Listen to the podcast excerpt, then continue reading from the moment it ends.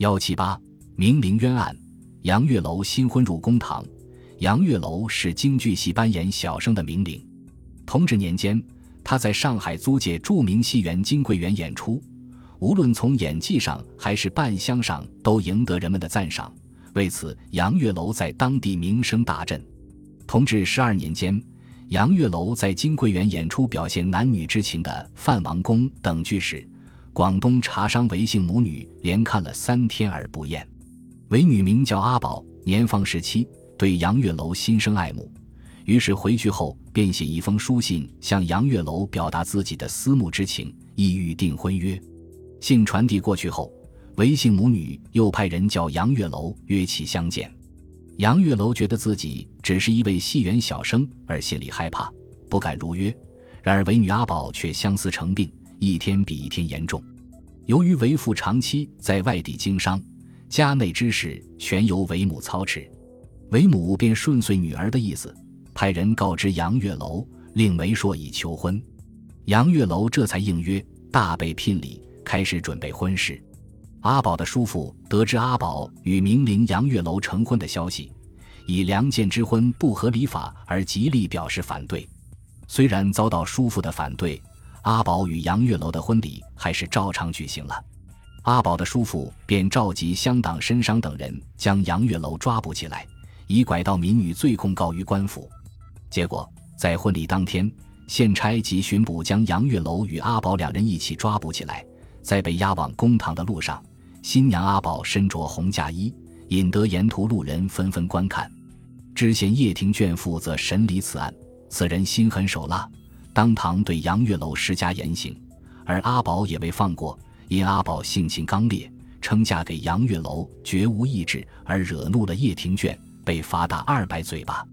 最后二人被押监牢狱，听候处置。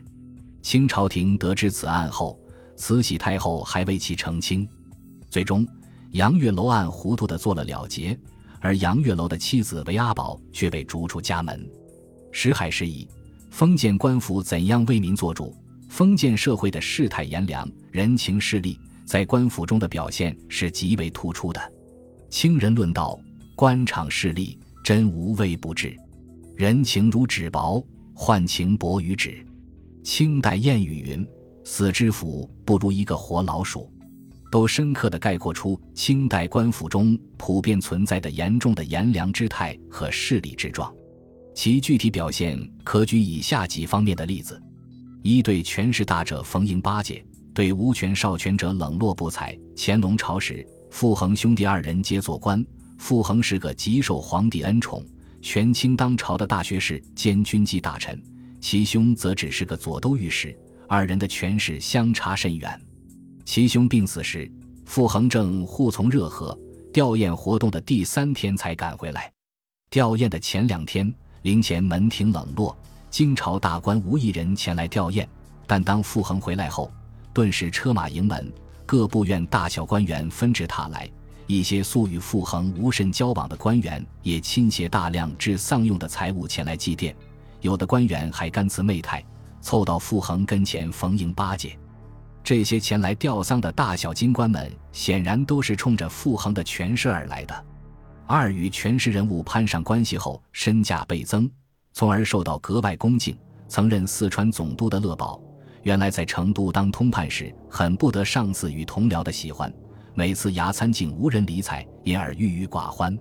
当乐宝知道新来的总督是自己的故交时，心中大喜，希望靠此关系改善自己的处境。果然，新总督对他很亲热，见面后不称其官衔，而称为乐三爷。乐宝上前磕头，总督扶起他说：“不要你磕头。”又让侍者帮他脱掉衣冠，为乐三爷包去衣服，到后院乘凉喝酒去。乐宝的同僚见到此状，皆大惊，从此一改对乐宝的冷淡态度，变为逢迎献媚了。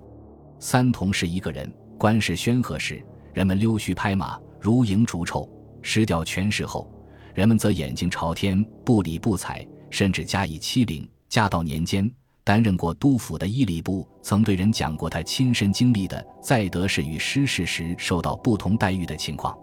伊礼部说：“我任云南通判时，因有过失而被革职，想回京师故里，但无盘缠，所以想请巡抚出面招呼同僚们凑一些。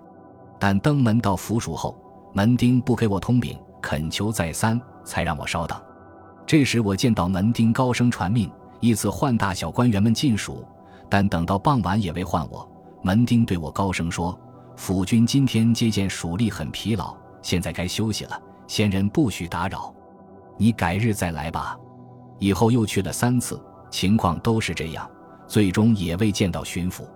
后来承蒙皇恩，我又官复原职，因参谒巡抚又来到府署。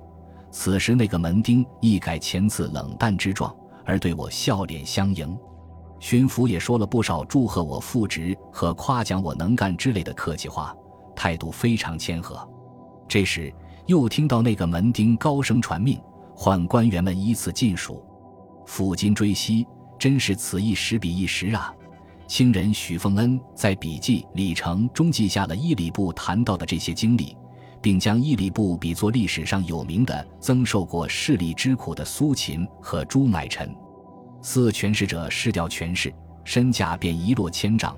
有个重据赌盐粮掺事态的掌故，有几位候补知州、知县正团坐打麻将，忽有仆人来报，听说府台大人的姨太太得了暴病，诸人大惊，急忙穿衣备车，欲前往慰问。这时又有仆人来报。得病者是府台的太夫人，现在已经死了。诸人商量道：“原来是太夫人先逝，我们且打完这一局，明早再去吊唁也不迟。”一会儿又有仆人来报，现已探实，死者是府台大人。诸人一听，异口同声道：“赶快入局，别耽误了好时光。赢了钱好去吃花酒。”前后三种消息，连带三种态度。